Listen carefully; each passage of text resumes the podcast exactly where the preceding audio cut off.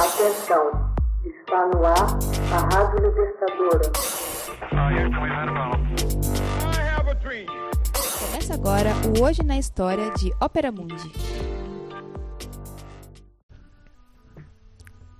1870 Vaticano aprova dogma da infalibilidade pontifícia.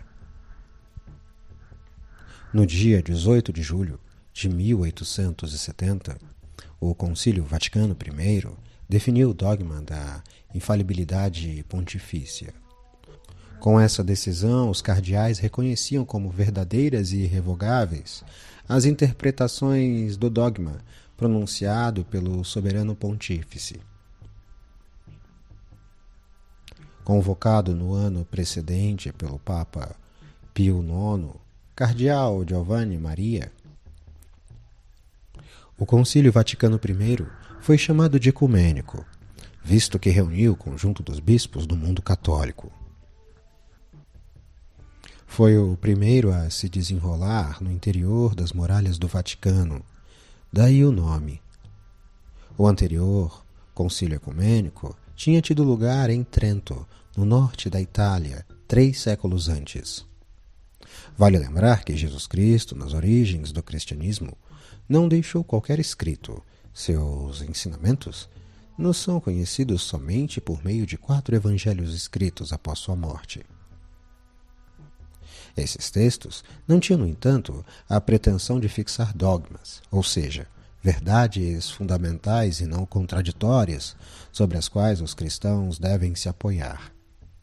A Igreja Católica bem como outras igrejas cristãs, alimentaram-se ao longo dos séculos mais da tradição do que das sagradas escrituras. A esta tradição se reconheceu o caráter da infalibilidade, estando entendido que a comunidade cristã não pode unanimemente enganar-se sobre as coisas de sua religião. Nessa direção, os fiéis dos primórdios do cristianismo evocavam o célebre adágio Vox Populi, Vox Dei, ou a voz do povo é a voz de Deus para traduzir essa infalibilidade. Além disso, os próprios clérigos reconheciam o caráter infalível da tradição, aplicando a ela ao cânone de São Vicente de Lerne, morto em 450. Quo ubique, quo semper, quo omnus creditu est. É necessário cuidar que se sustente sempre o que todos acreditamos em todo lugar. O Concílio Vaticano I reservou ao Papa a infalibilidade em matéria de dogma, porém com uma nuance. Suas decisões só teriam valor se fossem pronunciadas de maneira solene, diante do povo ex cátedra, o que seria uma maneira de respeitar a democracia dos primórdios. Nota-se que a infalibilidade não se aplica às decisões ordinárias do soberano pontífice em matéria de disciplina, de moral ou de gestão dos negócios rotineiros. Até o começo do século XX, a maioria dos católicos ignorava o nome de seu Papa.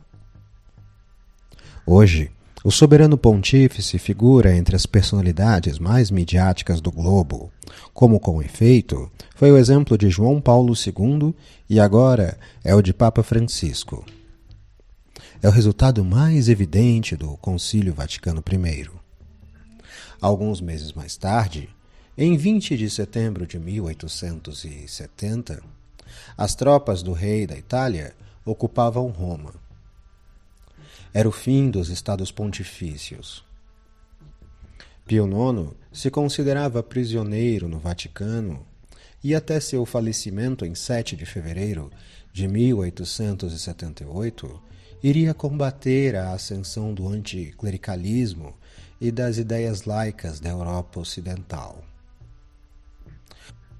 Hoje na História é uma produção de Ópera Mundi baseada na obra de Max Altman com narração de José Igor e edição de Laila Manuelli.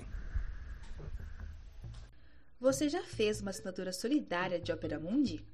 Fortaleça a imprensa independente. Acesse www.operamundi.com.br/apoio. São muitas opções. Você também pode fazer um Pix usando a chave apoie.operamundi.com.br. Obrigada!